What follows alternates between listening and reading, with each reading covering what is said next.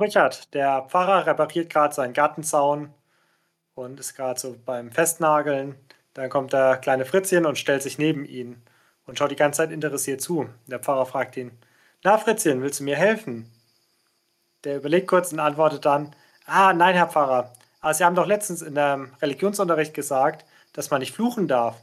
Und jetzt wollte ich einfach mal raushören, was so ein Pfarrer sagt, wenn er sich mit seinem Hammer auf den Daumen haut.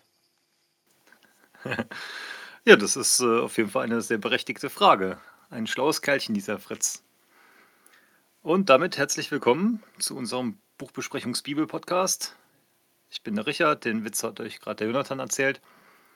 Und wir besprechen heute das siebte Kapitel aus dem Lukas-Evangelium. Ja, ich würde sagen, wir trödeln gar nicht unnötig lang rum, sondern fangen direkt an. Mein erster Abschnitt sind die ersten zehn Verse, überschrieben mit Ein Hauptmann vertraut Jesus. Bei mir ist derselbe Abschnitt überschrieben mit Der Hauptmann von Kapernaum. Ja, das ist auch wieder eine Parallelstelle aus dem Matthäusevangelium und auch so eine relativ bekannte Stelle. Ein Hauptmann hat einen Diener, der krank ist und weil Jesus gerade in der Stadt ist, schickt der Hauptmann nach Jesus. Genau, und er hat halt einen sehr, sehr großen Glauben und kennt es halt auch von seiner eigenen Befehlshierarchie, wie das so funktioniert und ja, lässt Jesus dann halt auch ausrichten, dass ja, er quasi den Glauben hat, dass Jesus auch diese Befehlshierarchie über die Krankheit hat. Und ja, da ist Jesus sehr angetan von eben diesem Glauben und heilt dann auch über Distanz ja, diesen Diener. Mir ist hier bei Lukas aufgefallen, dass es doch nochmal deutlich detaillierter beschrieben ist im Vergleich zu Matthäus. Also hier, ja, hier wird ziemlich deutlich, wann welche Leute wohin laufen, dadurch, dass es ja so über Distanz ist und als die Diener dann wieder zurückkommen, ist der schon geheilt und genau da finde ich, hat mir hier nochmal so ein besseres Bild quasi von, den, von dem Ablauf der Dinge, wann, wie, was geschieht.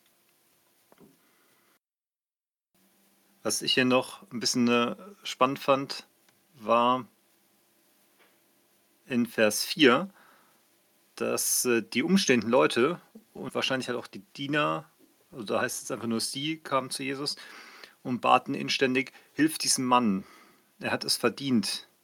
Und ja, dann schwärmen wir so ein bisschen vor, wie, wie nett der doch ist.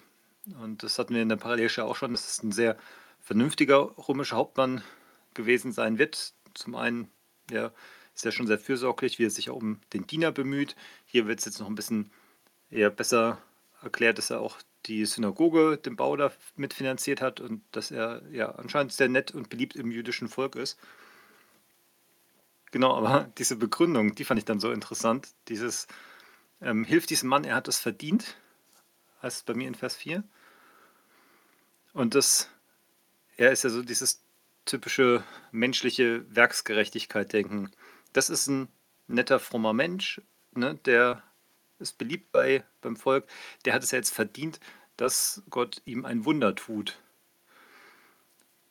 Und ja, das kommt halt so von den Menschen und es kommt ja auch so von uns. Das kennen wir alle, deswegen kann man sich da so gut reinfühlen.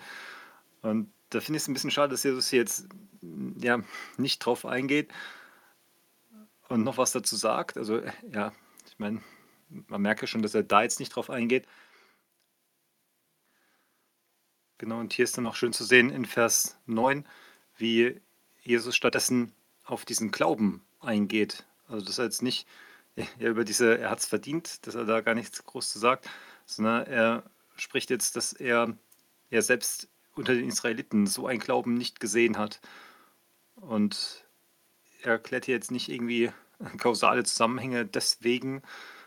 Aber in anderen Stellen haben wir es ja schon gelesen, dass Jesus sagt, dein Glaube hat dich gerettet. Also, dass hier dieses Wunder geschieht, das ist halt möglich durch den Glauben, den dieser Hauptmann hat und nicht durch die netten Sachen, durch die Werke, durch die Beliebtheit beim Volk. Das finde ich ist hier, äh, ist hier ja so eine, eine, schöne Nebeneinanderstellung. Die Menschen denken, er hat es verdient wegen den, den Taten und Jesus sagt, ja, das wirklich Herausragende ist dieser Glaube. Genau, weil das eben diese Befehlshierarchie, das ist ja was, das kennt man als Hauptmann oder auch wir aus unseren Firmen sind Hierarchien gewöhnt. Und einfach dann zu glauben, ja, dass eine solche Befehlsgewalt von Jesus auch ja, über Krankheiten, über Tod, über böse Mächte gilt, das ist ja schon, schon ziemlich krasser Glaube. Also von dem her finde ich, ja, tut Jesus das hier auf jeden Fall mit, mit allem Recht so hervorheben. Genau. Das waren meine drei Gedanken zu diesem ersten Abschnitt. Jonathan, magst du fortführen? Ja, gerne. Also du hast viele Sachen schon angesprochen. Die Parallelstelle im Matthäusevangelium, die wir im achten Kapitel schon hatten. Und wir werden die auch nochmal haben in Johannes 4. Genau, dann sagen ja die Schriftgelehrten bzw. die Ältesten der Juden äh, kommen zu Jesus und sagen, dass es der Hauptmann wert sei, weil er ja für die Synagoge gespendet hat. Fand ich auch ganz interessant, dass du schon diese Werksgerechtigkeit angesprochen hast, weil ich fand, das hatte schon so ein bisschen Geschmäckle, gerade so dieses, er hat Geld gegeben, dass wir was bauen konnten. Aber ja, es ist ja auch nachvollziehbar, dieser Hauptmann, römischer Hauptmann, die meisten waren wahrscheinlich nicht so nett zu den Juden, aber der hat sich mit denen gut gestellt, hat ihnen auch ihre religiösen Bauwerke finanziert, ihre Synagoge. Und so war er halt bei ihnen auch beliebt und hatte Ansehen bei ihnen. Und deswegen haben sie ihm jetzt auch, oder haben sie Jesus jetzt von ihm vorgeschwärmt. Was ich hier ganz wichtig finde, ist, dass dieser Hauptmann nicht für sich selber irgendwas bittet, sondern er bittet jetzt für seinen Knecht. Und was mir heute bei der Vorbereitung nochmal so ganz bewusst geworden ist, dass gerade dieser Knecht auch hochinteressant ist, weil der gerade gar nichts tut. Der ist einfach nur krank, er ist todkrank, liegt schon fast im Sterben.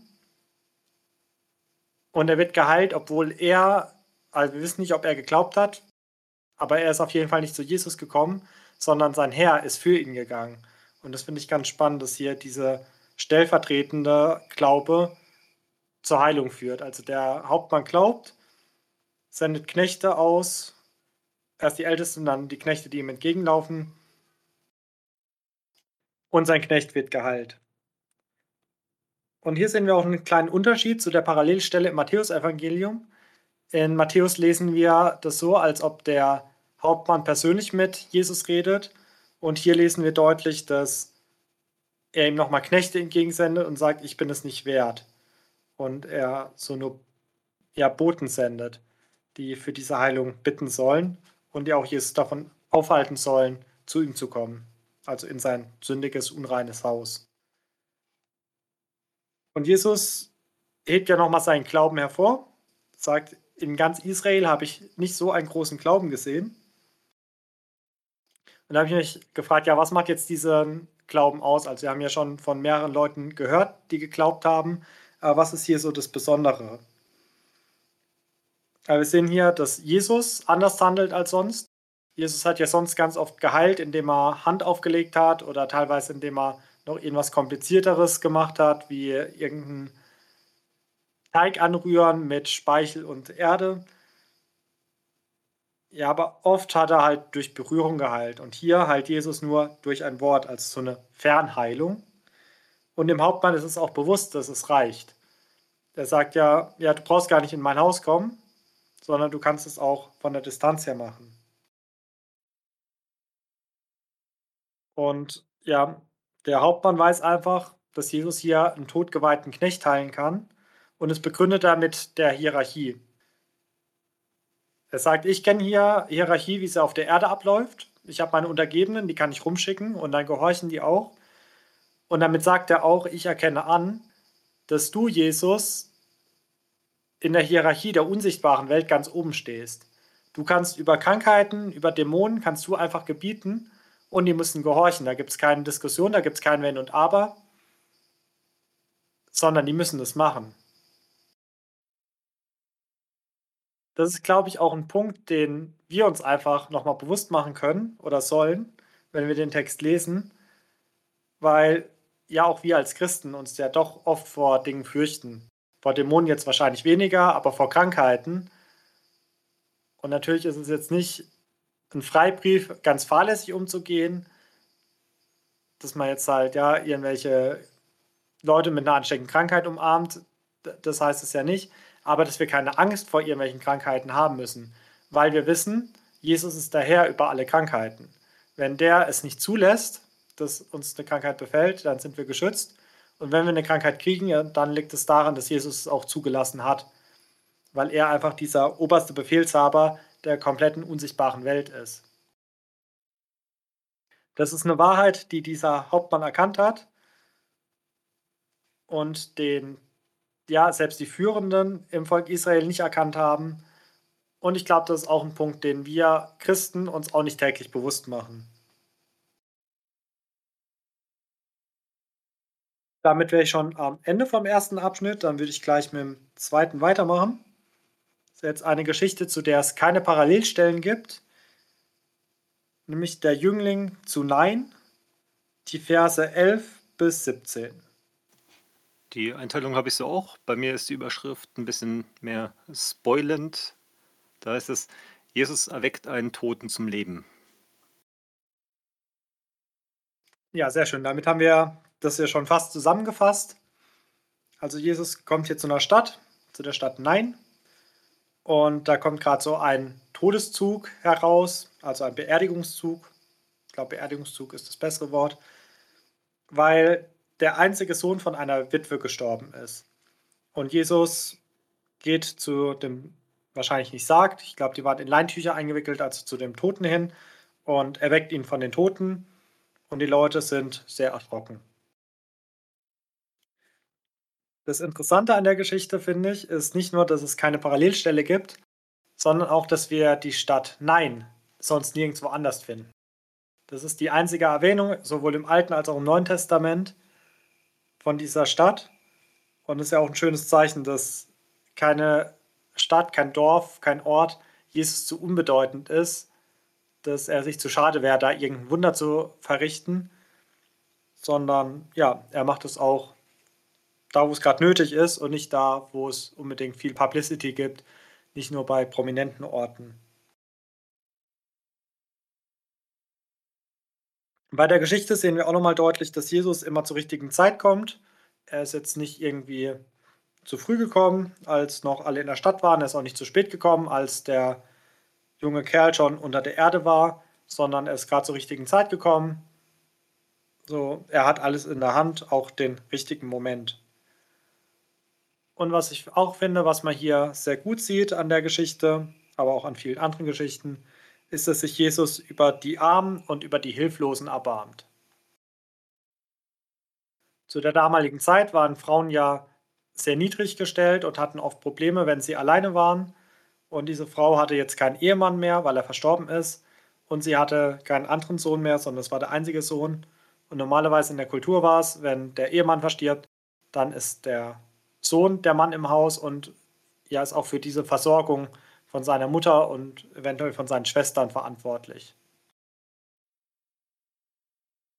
Und das ist ja was, was schon Gottes Wesen auch immer wieder ausmacht, dass er sich ja über diese hilflosen Leute erbarmt und ist auch ein Auftrag für uns. Also auch im Neuen Testament kriegt ja die Gemeinde den Auftrag, sich gerade über die Witwen zu erbarmen, sich den Armen zu erbarmen, sich über die Leute zu erbarmen, die sonst keinen haben. Und das finde ich, sieht man da auch nochmal ganz gut. Ansonsten habe ich mir jetzt nicht viel aufgeschrieben. Ich finde, das ist so, ich will nicht sagen 0815 Wunder, aber es ist schon so, ja, ein Wunder, was wir halt häufiger von Jesus sehen. Hier das Besondere, dass halt eine Totenauferweckung ist. Er heilt nicht nur einen Kranken, sondern für ihn ist selbst der Tod nicht zu groß. Er kann auch einen Toten heilen ja, er heilt ihn und gibt ihn dann dessen Mutter zurück. Und alle Umstehenden, verständlicherweise, wird mir aber wahrscheinlich auch nicht anders ergehen, geraten erstmal in Furcht. Das ist so denen ihre Reaktion. Und dann freuen sie sich aber, sagen, ah, das ist ein großer Prophet, der unter uns aufgestanden ist. was ich ganz spannend fand, am Ende von Vers 16 heißt es dann, Gott hat sein Volk besucht. Und das ist ja schon eine große Erkenntnis, dass die schon merken, das ist mehr als nur ein Prophet, das ist Gott selber, der ja jetzt Gemeinschaft mit dem Volk hat, der sein Volk besucht hat. Ja, das waren meine Notizen zu dem Abschnitt. Richard, hast du Ergänzungen?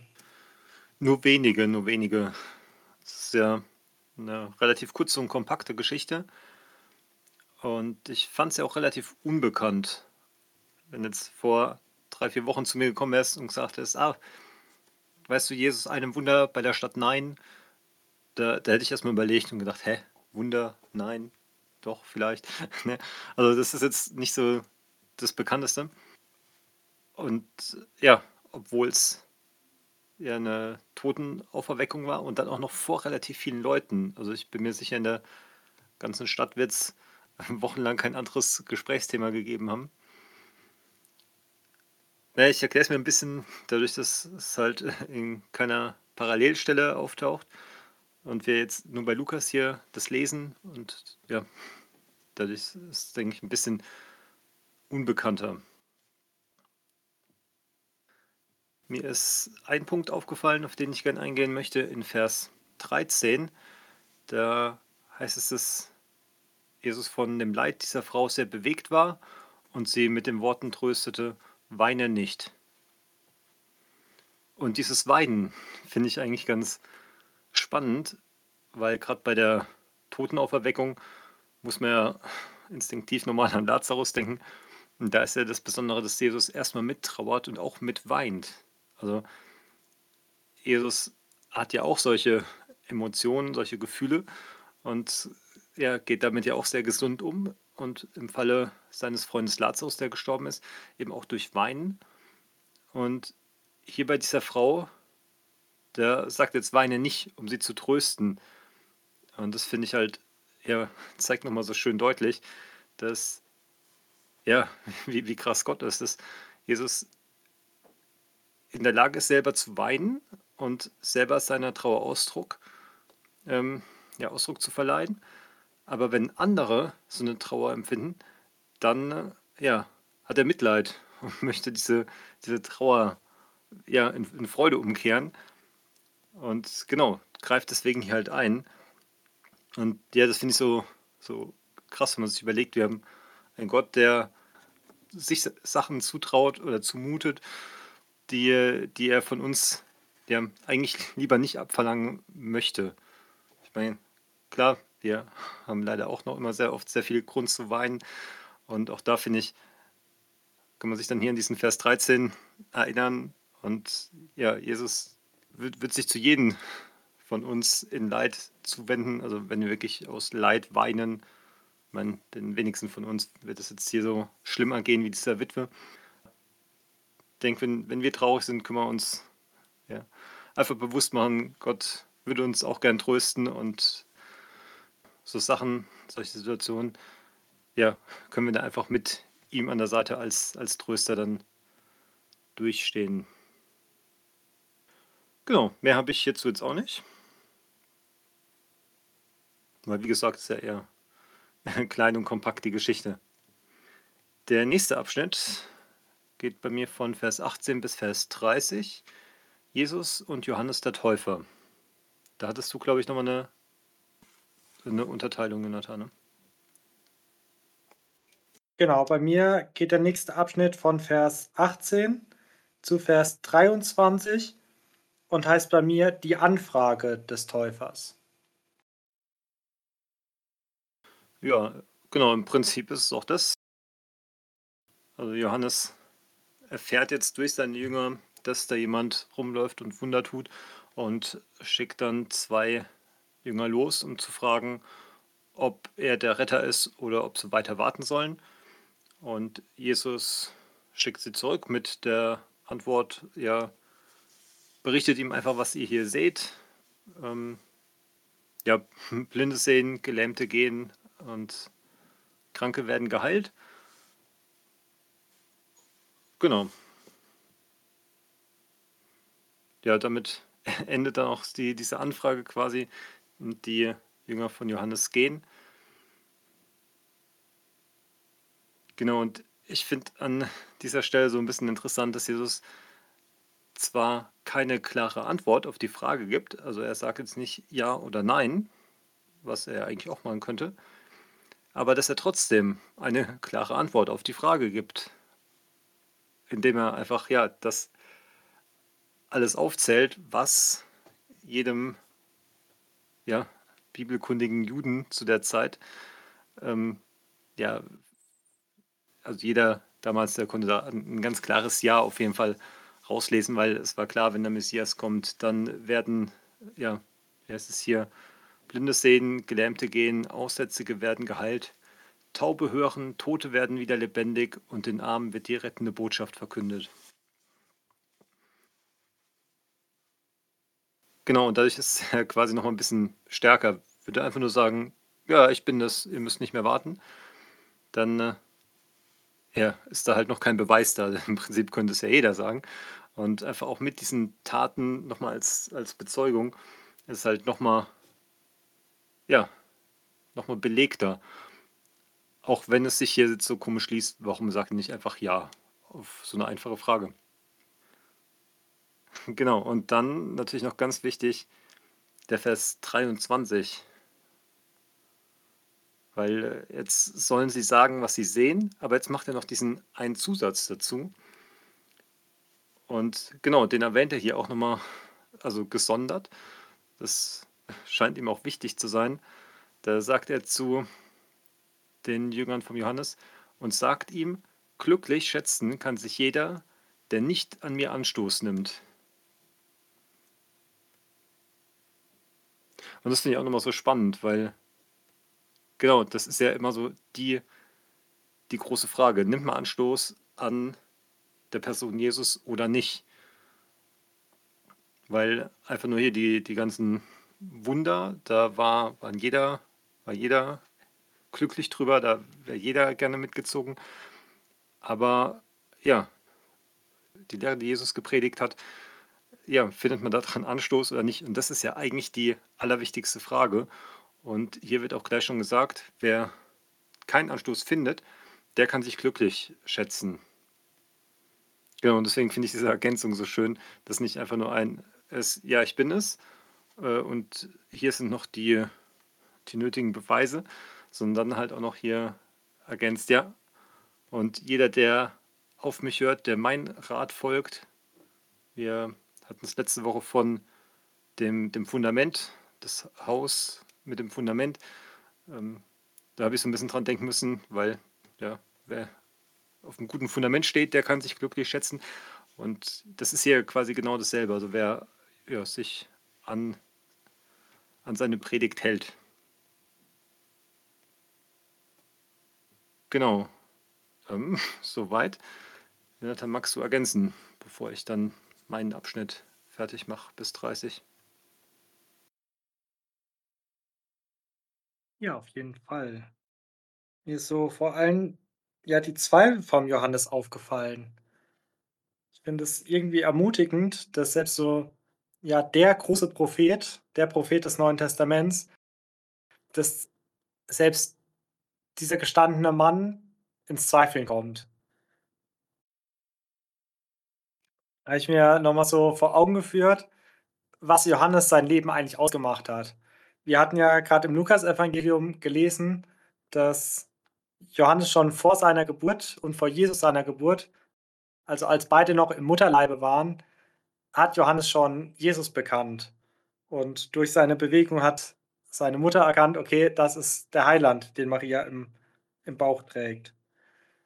Dann hat er ihn ja sein Leben lang gepredigt in der Wüste und hat ihn verkündigt, hat seinen Weg geebnet hat ihn als das Lamm Gottes verkündigt, hat ihn erhöht, hat sich selber erniedrigt, hat gesagt, ja, er muss zunehmen, ich aber muss abnehmen. Ich bin nicht mal wert, dass ich seine Schuhriemen zubinde. Und natürlich hat er Jesus ja auch getauft und hat bei der Taufe den Heiligen Geist gesehen, der auf Jesus äh, hinabgestiegen ist, hat die Stimme aus den Wolken gehört, die Jesus als ja meinen geliebten Sohn bezeichnet hat also als Gottes beliebt, äh, geliebten Sohn. Und jetzt sitzt Johannes im Gefängnis vom Herodes. Und obwohl er das alles erlebt hat, kommen ihm die Zweifel. Aber anders wie viele andere biblische Zweifler, die anfangen zu murren, die anfangen zu klagen, die anfangen, ja, Gott anzuklagen, geht er konstruktiv mit seinen Zweifeln um. Er berät sich zuallererst mit seinen Jüngern, mit seinen Nachfolgern, setzt sich zusammen und sucht so die Gemeinschaft mit anderen Gläubigen. Und ja, die berichten ihnen dann, was sie von Jesus so sehen, was sie gesehen und gehört haben. Und dann schickt er sie nochmal hin und sagt, ja, aber fragt ihn, fragt ihn, ob es wirklich ist. Also er bleibt nicht nur beim Beratschlagen mit anderen Christen wäre es in der heutigen Zeit, also Gläubigen, zeitübergreifend, sondern er kommt mit seinen Zweifeln auch direkt vor Gott, direkt zu Jesus. Und Jesus macht ihm jetzt keine Vorwürfe. Er wäscht ihm nicht den Kopf und sagt, hey, denk an meine Taufe, da hast du es gesehen, da hast du deinen Beweis gehabt. Also er verlangt jetzt nicht von Johannes, dass er sich auf seinen eigenen Verstand, auf seine eigenen ja, Privatoffenbarungen verlässt, sondern das Interessante ist, er konfrontiert ihn mit der Schrift. Und du hast schon schön gesagt, jeder Jude, der in der Schrift kundig war, und Johannes war in der Schrift kundig, er war ja ein Prophet des Herrn, der wusste, dass über den Messias prophezeit worden ist, dass er all diese Wunder tun wird, die Jesus hier aufzeigt und die er tut und von denen er erzählt. Es sind hm, vor allem in verschiedenen Jesaja-Stellen, wo gerade diese Auflistungen zu finden sind, dass den Armen die frohe Botschaft verkündet wird, ja, Blinde sehen und so weiter. Du hast ja schon vorgelesen. Das heißt, Jesus konfrontiert Johannes in seinem Zweifel, indem er die Messias-Frage anhand der Schrift beantwortet. Und das finde ich wunderbar. Dass, ja, auch wenn wir zweifeln, dann brauchen wir uns jetzt nicht auf irgendeine Privatoffenbarung verlassen und sagen, ja, okay, damals habe ich irgendwas mit Gott erlebt und war das wirklich real? Hat da wirklich Gott irgendwas gemacht oder habe ich es mir nur eingebildet? Sondern das Wichtige ist, und du hast ja auch das Fundament angesprochen, dass unser Fundament wirklich die Schrift ist. Und dass wir, ja, wenn wir mit unseren Zweifeln vor Gott kommen, dass wir ihn dann in der Schrift suchen und uns, ja, dass er sich uns in der Schrift auch wieder offenbaren kann. Und das finde ich hier einfach so genial, dass man, dass man das so sieht. Wie gesagt, einmal die große Ermutigung, dass selbst große Männer wie Johannes der Täufer zweifeln können. Dass wenn wir am Zweifeln sind, dass wir uns mit anderen Christen besprechen sollen und vor allem zu Jesus kommen sollen und dass unsere Zweifel durch die Schrift ausgeräumt werden können. Und vor allem soll halt ja, uns dazu bringen, dass wir uns nicht für unsere Zweifel schämen, wenn wir ins Zweifeln geraten. Und natürlich auch, dass wir andere Leute in ihren Zweifeln barmherzig aufnehmen und sie nicht irgendwie als schlechte Christen oder Christen zweiter Klasse abstempeln. Willst du dann mit dem Abschnitt weiter fortführen oder soll ich jetzt die Verse 24 bis 30 zusammenfassen? Im Prinzip kannst du gerne weitermachen. Ich habe aber noch eine kurze Ergänzung. Und zwar ist mir während du erzählt hast, noch aufgefallen, dass das ja auch ein ziemliches Vertrauen gegenüber Jesus ist. Also gerade in, im Umgang mit solchen Zweifeln muss man auch immer auf, aufpassen, dass ja, die, die nicht missbraucht werden, also dieses Vertrauen. Ich erkläre ganz kurz. Wenn äh, ich jetzt wissen will, ob Jesus der Messias ist oder ich will wissen, ob irgendjemand anderes irgendeine wichtige Person ist und ich frage die Person einfach, besteht immer eine gewisse Gefahr, dass die Person lügt. Ne? Also wenn ich dich jetzt frage, Jonathan, boah, ich habe gehört, da gibt es einen der schlauesten, intelligentesten Leute, bist, bist du das zufällig? Dann ist natürlich für dich, einfach für deinen Ehrgeiz, schon ein bisschen ja, die Motivation da, einfach mal Ja zu sagen. Und ja, so, so ist halt immer die, diese Frage, wenn, wenn man nach so einer wichtigen Position fragt, wie jetzt halt ja, einer schlauen, intelligenten Person oder im Fall von Jesus den Retter, ja, ist einfach immer die Gefahr da, dass wenn man jetzt irgendjemand fragt, der es nicht ist, der es aber nicht zugeben will und sich da so ein bisschen in, in dem Lichtes sonnen will, dass die Person einfach das mit, mit Ja beantwortet, obwohl es es nicht ist. Genau, von dem her finde ich, ist es ja auch nochmal eine, ein Vertrauensbeweis. Also es wird jetzt nicht so der richtig krasse Zweifel gewesen sein, sondern so, dass wenn Jesus einfach bestätigt, dass er es dann auch glaubt und nicht nochmal überprüfen muss. Und gerade vor dem Hintergrund ist es ja noch schöner, dass ja, Jesus das so ein bisschen erkennt und halt auch die, die Beweise gleich anhand der Schrift mitgibt. Und nicht einfach nur sagt, ja, weil, wie gesagt, dann könnte sich Johannes ja auch nicht 100% sicher sein. Genau, das wollte ich noch kurz ergänzen.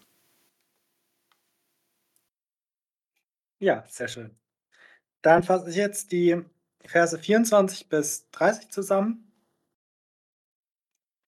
Mein Abschnitt würde weitergehen bis Vers 35 und ist überschrieben mit Jesu Zeugnis über den Täufer. Und nachdem jetzt die Boten, die Jünger des Johannes gegangen sind, redet Jesus über Johannes zum Volk und fragt sie ja, wen sie erwartet haben zu sehen, ob sie ja irgendeinen umknickenden Halm sehen wollten, ob sie Menschen in feinen Kleidern sehen wollten, dass man den nur in königlichen Palästen sieht. Dann sagt er, dass Johannes nicht nur irgendein Prophet ist, sondern er ist mehr als ein Prophet. Er ist der Wegbereiter für ihn selbst, bezieht sich ja nochmal auf die Maleachi-Stelle bei Vers 1. Und er sagt, dass ja Johannes der größte Mann ist, der je von einer Frau geboren wurde. Und dass er viele getauft hat, dass er ja Zöllner und Sünder zur Umkehr getauft hat, aber dass sich die Pharisäer und Schriftgelehrten nicht haben taufen lassen. Zu dem Abschnitt habe ich mir ja so gut wie keine Notizen gemacht. Die meisten Sachen hatten wir schon in der Parallelstelle in Matthäus 11 besprochen. Dass Johannes halt einfach so ein integrer Mann war, ein gestandener Mann, der halt nicht umgeknickt ist, der aber auch keinen Wert auf sein Äußeres gelegt hat. Also war ja in seinem Kamelhaarmantel bekleidet und hat klare Worte gesprochen, hat niemandem nach dem Mund geredet, sondern wirklich nur Gottes Wahrheit verkündigt hat Jesus den Weg geebnet und vor allem hat ja getauft zur Buße, also zur Umkehr. Und hier sieht man deutlich, dass die Leute, die wussten, dass sie Sünder sind, also die Zöllner und die Sünder, die haben sich taufen lassen, weil die wussten, dass sie umkehren müssen. Und die Pharisäer, die Schriftgelehrten, das sind ja die, die sich generell verallgemeinert für gerecht halten. Und natürlich haben die sich nicht taufen lassen, weil wenn ich der Meinung bin, ich gehe richtig, dann will ich nicht umkehren, weil wenn ich dann umkehren würde, würde ich ja falsch laufen. Und ja, Jesus klagt es halt an, dass sie diese ja, wahren Worte, dass sie diesen Ruf zu Gott, dass sie ihn verachtet haben. Und ja, dass sie sich nicht haben taufen lassen. Ja, sonst habe ich mir eigentlich nichts dazu notiert. Richard, hast du noch gute Gedanken dazu? Hier müssen noch zwei, drei Kleinigkeiten aufgefallen. Zum einen fand ich es ganz interessant, dass Jesus jetzt auf einmal anfängt, den Johannes so zu loben, jetzt wo die Jünger weg sind. Weil ich habe gedacht, na, eigentlich hätte es dem Johannes ja vielleicht auch ein bisschen interessiert. Oder wenn die Jünger dann so erzählen, ah, ja, Jesus äh, ist wirklich der Retter und er hat auch in, in sehr hohen Tönen von dir gesprochen und finde deine Arbeit sehr, sehr gut. Oder irgendwie sowas. Das wäre doch auch sehr motivierend gewesen. Das finde ich hier nochmal ja, ganz lustig, so die Vorstellung, wenn mal einer der, der Schaulustigen hier ist und dann kommen die Jünger, er redet mit denen, dann gehen sie wieder und dann fängt Jesus an, hier den Johannes so zu loben. Eine weitere Sache, die ich ganz interessant fand von der Formulierung, war in Vers 25, wo Jesus die Menge fragt, ja, was hattet ihr denn erwartet, als ihr in die Wüste gegangen seid? Und da fragt er nach zwei Sachen. Zum einen, ob sie denn ein Schilfrohr sehen wollten, was bei jedem Windhauch hin und her schwingt, äh, schwankt. Oder ob sie einen Mann in vornehmen Kleidern erwartet haben. Und dann sagt er, ja, dafür hätte man in die Königspaläste gehen müssen. Und das ist natürlich klar, ne? in den Palästen, da rennen die Leute mit feinen Kleidern rum. Aber man kann es auch so lesen, dass es sich auf beides bezieht. Wenn, wenn ich sage, wollte ja etwa einen, einen Menschen sehen, der jedem nach dem Mund redet, oder wollt ihr einen sehen, der, der feine Klamotten trägt, dann müsst ihr in die Paläste gehen. Also man, man könnte es auch so verstehen, dass auch in den Palästen ja, die Leute vielleicht eher das sagen, was die Leute gerne hören möchten. Das wird hier nicht so explizit. Also explizit geht es wirklich nur darum, dass da wirklich die schick gekleideten sind. Aber es lässt sich so oder so lesen, deswegen finde ich das ganz spannend, als ob er so ein bisschen, als ob Jesus hier so ein bisschen ja, verschlungen, so ein bisschen Kritik noch an den, an den Schönen und Reichen hier mit, mit reinbringt. Das fand ich ganz amüsant. Genau, und dann ist mir auch noch 29 und 30 aufgefallen, die Verse, wobei du da auch schon eigentlich ziemlich alles jetzt zu gesagt hattest mit den Zolleinnehmern und den Schriftgelehrten. Ich fand da dein Bild mit der 180-Grad-Wende, dass man die natürlich nur macht, wenn man weiß, dass man falsch ist. Da musste ich auch nochmal an dieses göttliche Prinzip von die Ersten werden die Letzten sein denken. Also wer meint, ganz vorne mitzuschwimmen, ja, für den gibt es vielleicht noch ein böses Erwachen. So, dann kommen wir zum vorletzten Abschnitt. Bei mir sind es Verse 31 bis 35. Das Urteil von Jesus über seine Zeitgenossen. Ja, bei mir hat es keine separate Überschrift mehr. Bei mir ist ja in dem Abschnitt von Jesus Zeugnis über den Täufer dabei. Genau hier erzählt Jesus jetzt so ein bisschen, wie er die Menschen in seiner Umgebung so ein bisschen einschätzt anhand von einem Beispiel und sagt, das sind wie Kinder auf dem Marktplatz, mit, äh, die sich vorwerfen, dass ja, sie auf der Flöte lustige Lieder gespielt haben und niemand hat getanzt oder dann haben sie traurige Lieder gespielt und keiner hat getrauert. Und er erklärt es auch noch, indem er sagt, ja, Johannes der Täufer, der hat viel gefastet und hat keinen Wein getrunken. Und von dem hat man vermutet, ob er vielleicht von einem Dämon besessen ist. Und jetzt kommt er, der Menschensohn, der Wein trinkt und ja, ist es hier noch? Ah, genau, hier ist es. Der trinkt wie jeder andere. Und ihm wird jetzt vorgeworfen, er frisst und säuft und ist ein Freund der Zolleinnehmer und Sünder.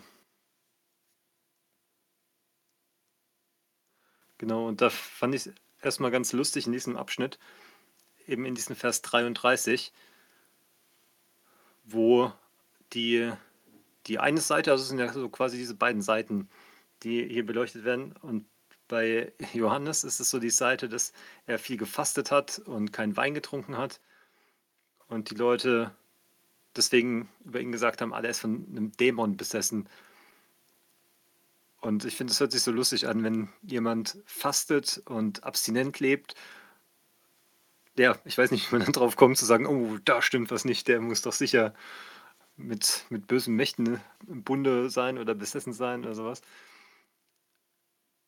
Äh, ich finde die Vorstellung einfach sehr interessant, weil, weil sie so, so abwägig ist. Ne? Da wird man ja bei jemandem, der wirklich exzessiv Völlerei betreibt, wird man eher ähm, von dämonischen Mächten ausgehen.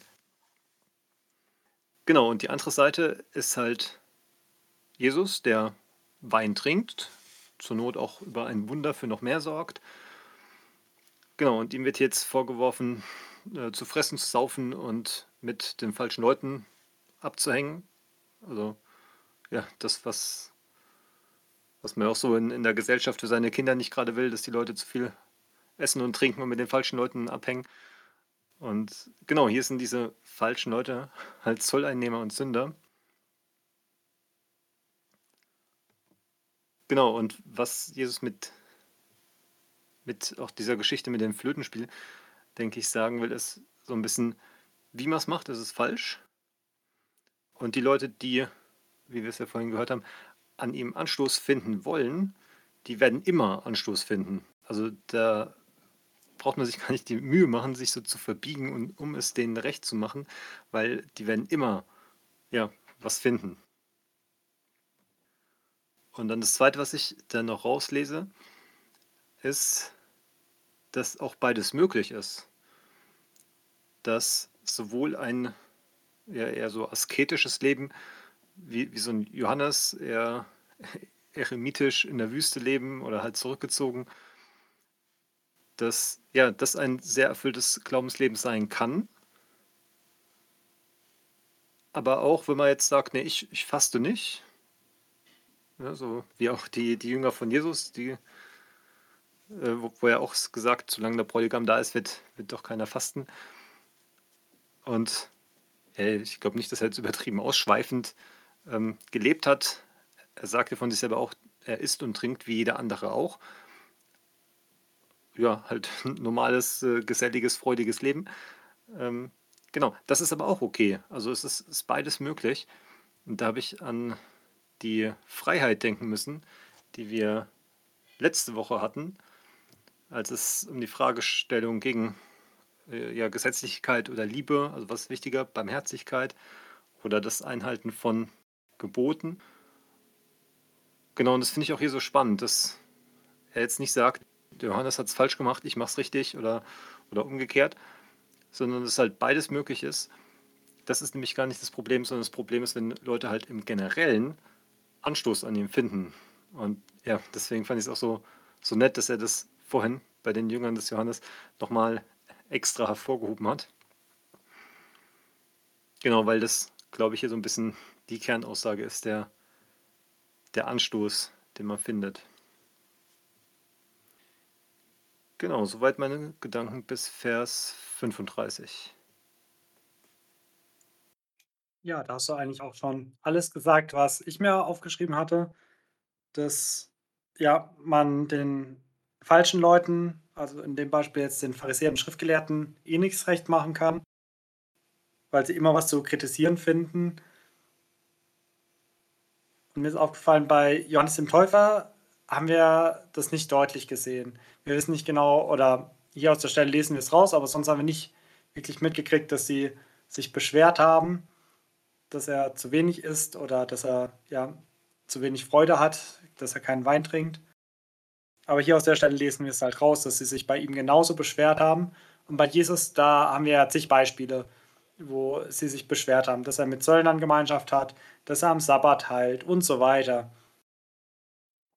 Also sie finden immer das Haar in der Suppe, sie finden immer irgendwas auszusetzen und ja, sie kritisieren einfach gerne und da habe ich mir überlegt, wahrscheinlich machen sie das auch, damit sie sich selber nicht hinterfragen müssen. Weil wenn da jetzt ein Johannes der Täufer steht und ja auch ihnen sagt, und das hatten wir in den Reden, auch dass Johannes sie direkt angesprochen hat, und wenn da jetzt der Johannes steht und ihnen sagt, ja, ihr müsst umdrehen, weil ihr den falschen Weg lauft, dann ist es natürlich viel einfacher, sich hinzusetzen und zu sagen, ach nee, der, der ist eh komisch, der hat bestimmt einen bösen Geist, der ist bestimmt besessen und dann muss man sich selber nicht hinterfragen. Dann muss man sich selber nicht mehr ja, prüfen, ob man wirklich falsch läuft oder ob man ja wirklich noch richtig läuft. Weil den anderen, der das verkündet, den hat man ja schon abgestempelt. Das ist ja eh ja, ein Irrlehrer, ein Besessener. Und ja, dieses Kinderbeispiel, dass sie wahrscheinlich dann bei Johannes den Täufer sich hingesetzt haben und so sprichwörtlich versucht haben, nach ihrer Pfeife tanzen zu lassen. So, sie wollten, dass er ein bisschen ja, fröhlicher ist, ein bisschen mehr Wein trinkt, ein bisschen mehr wie sie wird. Und das hat er halt nicht gemacht. Und so wie sich das Kind jetzt hier beschwert, ja, wir haben aufgespielt und du hast nicht getanzt. Und bei Jesus haben sie halt angefangen, mit dieser gesetzlichen Pfeife zu spielen.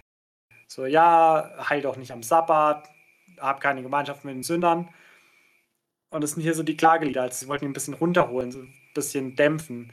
Und Jesus hat sich halt nicht dämpfen lassen. Er hat halt ja sein Ding gemacht. Und er hat auch nicht nach ihrer Pfeife getanzt.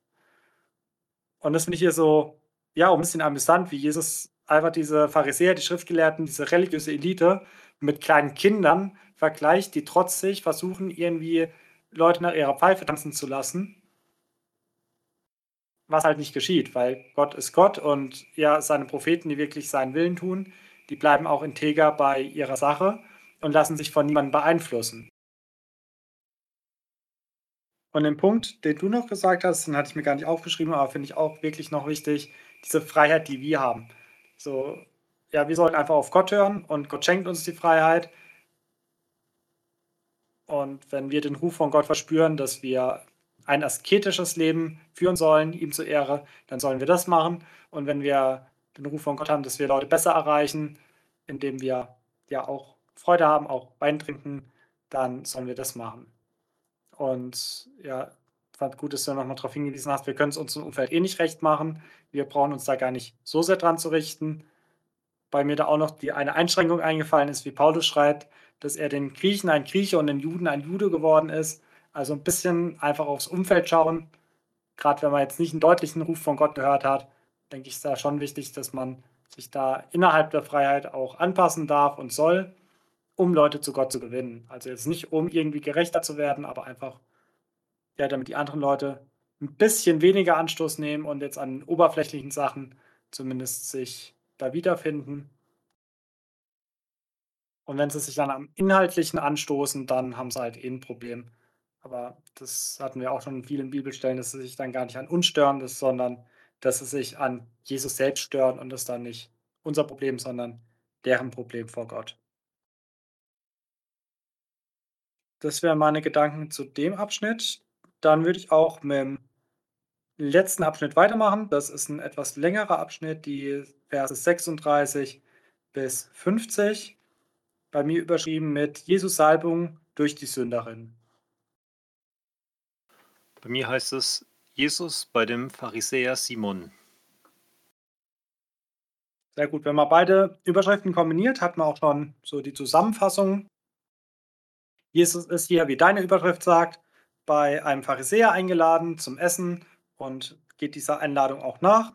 Das ist der Simon. Und während sie so essen oder kurz nach dem Essen kommt eine Frau herein, die Jesus seine Füße wäscht mit ihren eigenen Tränen sie abtrocknet mit ihren Haaren und danach noch ein kostbares Salböl nimmt und die Füße salbt. Die Frau ist nicht nur irgendeine Frau, sondern ist eine bekannte Sünderin, also wahrscheinlich irgendeine Prostituierte. Ich glaube, auch andere Übersetzungen nennen sie gleich eine Prostituierte. Und Simon denkt sich so, ja, wenn das wirklich ein Prophet Gottes wäre, dann würde er ja erkennen, dass es eine Sünderin ist und wird sich von ihr nicht anfassen lassen. Jesus, der natürlich auch die Gedanken von dem Simon lesen kann, erzählt ihm ein Gleichnis von zwei Schuldnern. Der eine hat eine große Schuld, der andere hat eine geringe Schuld. Beide können es nicht zurückzahlen und ihr Herr erlässt beiden die Schuld. Und dann fragt er, ja, wer wird den Herrn am meisten lieben? Der Simon antwortet, ja, der dem viel Schuld erlassen wurde. Jesus sagt, ja, das war richtig schaut die Frau an und sagt, ja, ihr wurde viel Sünde vergeben und deswegen liebt sie sehr. Und das, was sie mir getan hat, das sind ihre Werke der Liebe und deswegen sind ihre Sünden vergeben. Und er weist ihn auch nochmal zurecht, so du hast mir nicht mal Wasser hingestellt, dass mir selber die Füße waschen kann. Du hast mein Haupt nicht gesalbt, du hast mich nicht geküsst, was ja damals eine gängige Begrüßung war.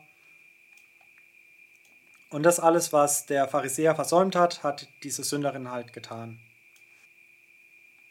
Und es endet dann mit dem Zuspruch der Sündenvergebung. Und ganz zum Schluss, im Vers 50b heißt es dann, Dein Glaube hat dir geholfen, gehe hin in Frieden. Beim ersten Lesen des Abschnitts habe ich gedacht, okay, die Geschichte kennen wir doch schon. Die hatten wir auch schon zweimal im Matthäus-Evangelium, ich glaube Matthäus Kapitel 26 und im Markus-Evangelium Kapitel 14. Beim genaueren Hinschauen ist mir aber aufgefallen, nee, die Geschichte hatten wir nicht. Ähnlich wie bei der Tempelreinigung, wo es ja auch zwei Tempelreinigungen gibt. Die letzte, also die zweite Tempelreinigung, lesen wir dreimal in den synoptischen Evangelien und die erste Tempelreinigung lesen wir im Johannesevangelium. So gibt es hier auch zwei verschiedene Salbungsgeschichten.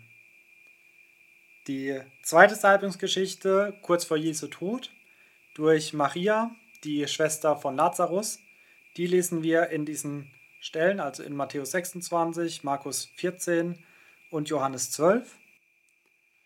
Und die Geschichte, die wir hier lesen, ist eine andere Salbungsgeschichte, nämlich die Salbung durch die Sünderin.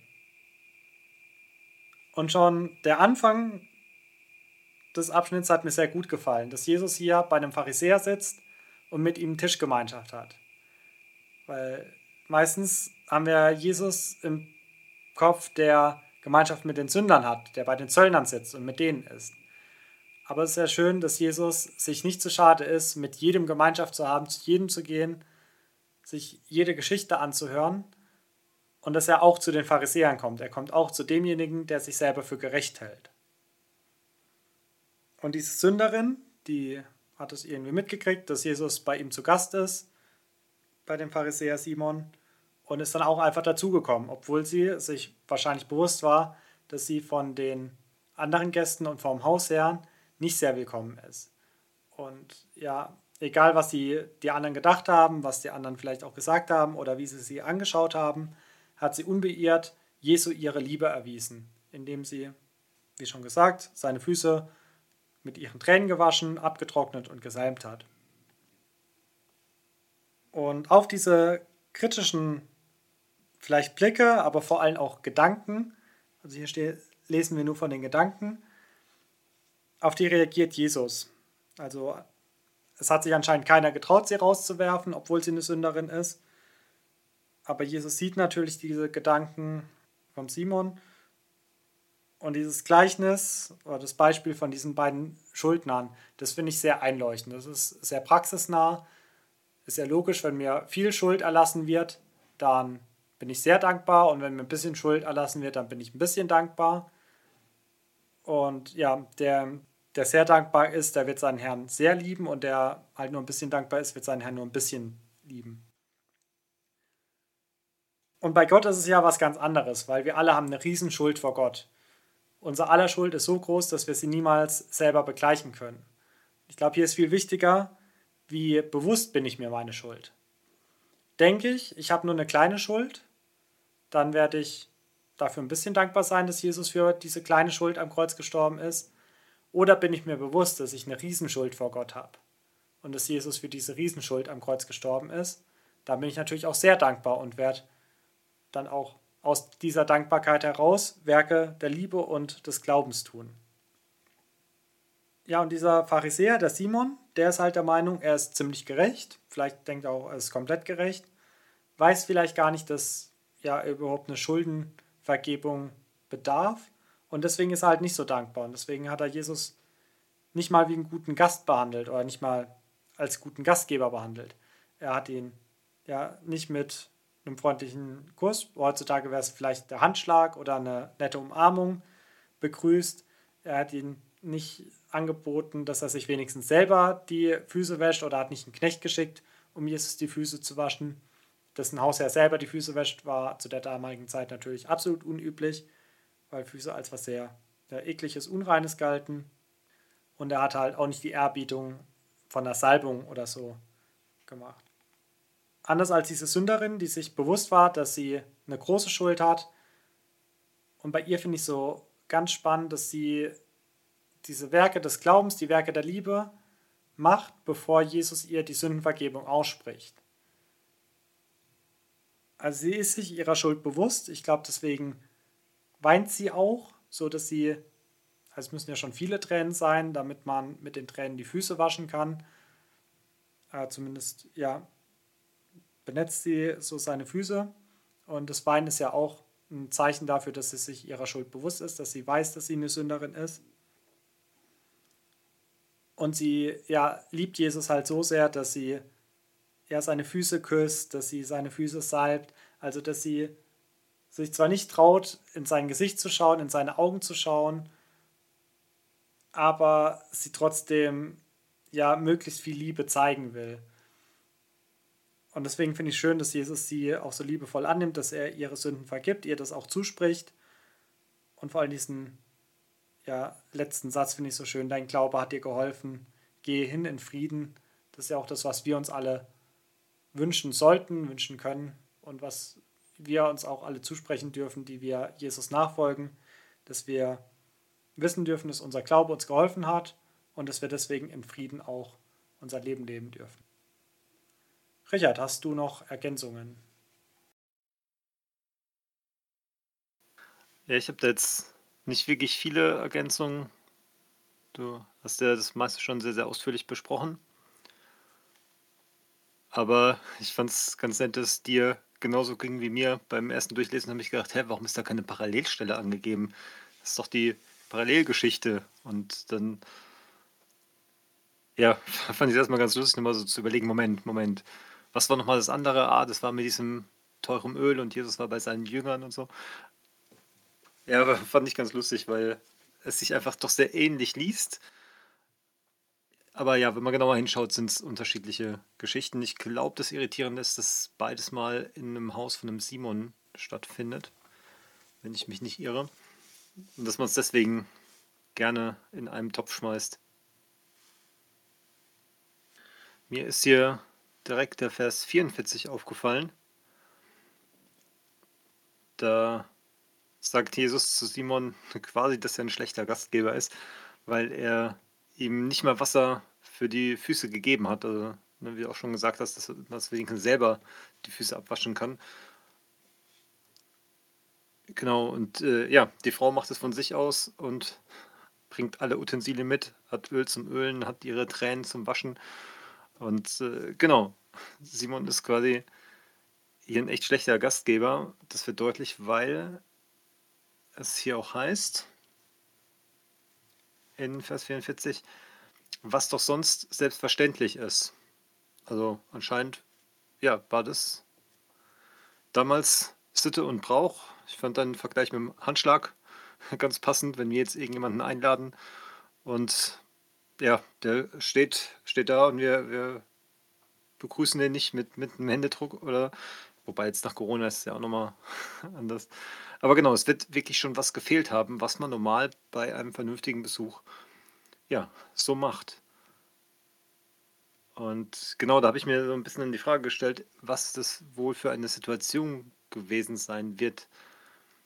Also im Vers 36 wird's, wird es so erklärt, dass Jesus von einem Pharisäer zum Essen eingeladen war und er deswegen im Haus war. Und ja, mehr wird dazu jetzt nicht gesagt. Also es war wohl auf die Initiative von Simon hin, dass, dass er den Jesus eingeladen hat. Aber hier wird jetzt auch nicht ja, weiter darauf eingegangen, ob er mit ihm diskutieren wollte, ob er ein bisschen auf den Zahn fühlen wollte, ob er denn wirklich der Messias ist. Aber ich kann mir vorstellen, dass da doch äh, ja so ein bisschen ja, Zweifel oder ein bisschen Missgunst wegen der Anerkennung im Volk oder so irgendwas mitgeschwungen haben wird, weil sonst hätte der jetzt wahrscheinlich keinen Grund, sich hier als so schlechten Gastgeber aufzuführen. Genau, dann äh, noch zu dem äh, schönen Gleichnis, was Jesus hier erzählt, mit den beiden Schuldnern und den 50 und 500 Silberstücken. Ich habe da so ein bisschen an, ich glaube, Paulus schreibt das, gedacht, wo es in einem von den Briefen steht, ist, wo die rhetorische Frage gestellt wird, ob wir denn jetzt möglichst viel sündigen sollen, damit es möglichst viel Gnade gibt. Was wir natürlich nicht sollen, aber das war so meine erste Überlegung. Da habe ich gedacht, es ist ja eigentlich besser, wenn man der Schuldner mit den 500 Silberstücken ist, weil ja, da er dann mehr, mehr Freude über die Vergebung und auch mehr Liebe resultiert. Aber das ist natürlich nicht, nicht Ziel dieser Aussage, dass wir uns möglichst versündigen sollen, um die, diese, diese Freude und Liebe zu generieren. Das, das wäre ein bisschen ja, dran vorbei, aber es erklärt es halt nochmal schön. Also ich versuche es dann so auf mich zu beziehen, wenn, wenn ich jetzt auch so ein Schuldner bin mit vielleicht, ja, ich würde mal irgend so ein Mittelmaß nehmen, so 150 Silberstücke. Und wenn mir die erlassen werden, das ja, diese, diese Freude und Liebe, die daraus resultiert, ja dann im Idealfall dazu führen, dass ich mich nicht weiter verschulden will und gar nicht erst auf so einen Betrag, auf so eine, so eine Summe von 500 komme. Und genau, das fand ich hier für mich so ein bisschen gut zu mitnehmen, dass dieser Betrag in diesem Gleichnis eigentlich nicht wichtig ist. Der erklärt es ein bisschen, aber das Wichtige ist, dass, ja, das, was daraus resultiert, dieser Dank, dass wir, wir uns einfach darauf fokussieren sollten, egal von, von welcher Schuldnerposition wir jetzt kommen. Genau, dann bin ich auch schon mit meinen Ergänzungen am Ende. Ich würde sagen, wir machen noch geschwind unsere Fragen. Jonathan, hattest du denn ein Fragezeichen? Nee, bei mir war diesmal alles klar. Wie sieht's bei dir aus? Ja, ich hatte nur die kleine Frage, wie eben beschrieben, in was für einer Situation das wohl gewesen sein mag, diese Tischgemeinschaften, wie es kommt, dass der Simon, obwohl er wohl ein geachteter, vernünftiger Mann ist, hier auf die einfachsten Gepflogenheiten verzichtet. Aber ja, das werde ich so akzeptieren müssen. Hast du denn eine Alltagsweisheit, die du mit uns teilen möchtest? Als Alltagsweisheit habe ich mir die beiden, die beiden Seiten von Johannes und Jesus notiert und die damit verbundene Freiheit zum einen, dass ja beides okay ist, aber auch die Mahnung an die Pharisäer und die natürlich auch an uns gilt, hier nicht verurteilen zu sein. Wenn da eine ja seine Gottesbeziehung durch Fasten und Abstinenz auslebt, dann ist es weder schlechter noch besser, wie wenn es jemand in Gastfreundschaft in riesiger Runde und lauten Lobpreis macht. Und genau, mein verurteilendes Herz, das äh, denkt oft, wer es anders macht als ich, der macht es falsch. Und genau, da finde ich, ist es hier sehr schön, auch mit diesem abschreckenden Beispiel dieser Pharisäer, dass man ja eigentlich nicht wie eins dieser, dieser Kinder sein möchte. Genau, Jonathan, was hast du denn überlegt zum Mitnehmen? Ich habe mein Ausrufezeichen hinter das Gleichnis von den beiden Schuldnern gemacht. Und ich will mir mitnehmen, dass ich mir ja wieder mehr bewusst mache, was für eine große Schuld ich vor Gott habe und welche große Schuld er mir erlassen hat, dass ich dann auch wieder dankbarer dafür werde, ihn mehr liebe und dadurch auch meinen Nächsten mehr liebe. Dazu passt ja dann auch noch das Gleichnis von dem Schalksknecht, der ja auch eine große Schuld erlassen bekommen hat und dann seinen Mitknechten gegenüber unbarmherzig ist. Und es sollte uns ja nicht passieren. Wir sollten uns dieser großen Barmherzigkeit bewusst sein und diese dann natürlich auch weitergeben. Richard, hast du auch noch einen Lieblingsvers? Ja, natürlich. Ich habe mir hier in diesem Kapitel Vers 22 markiert. Jesus ja, schickt jetzt die Jünger von Johannes zurück mit der Antwort, ob er denn der Retter ist oder ob sie warten müssen.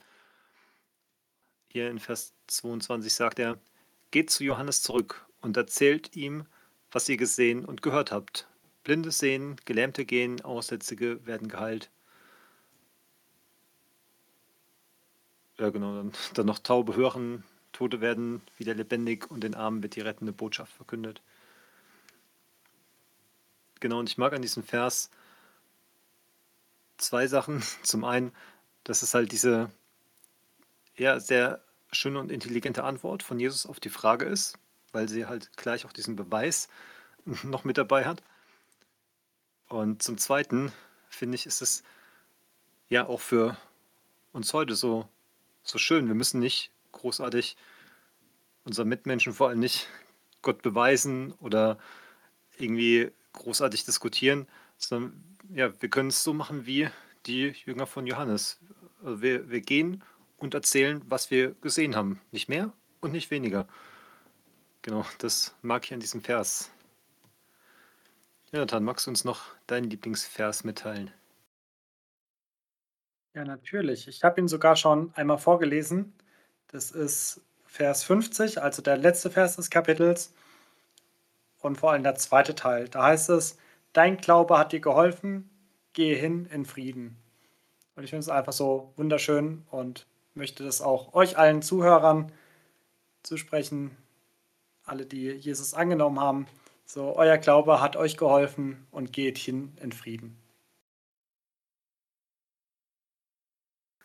Ja, das sind ja wunderschöne Schlussworte. Und damit verabschieden wir uns auch schon. Ihr dürft natürlich wie immer konstruktive Kritik an uns senden über Spotify oder per Mail an buchbesprechungen-bibel.gmx.de. Dann wünschen wir euch noch ein schönes Wochenende und bis nächsten Freitag. Tschüss. Tschüss.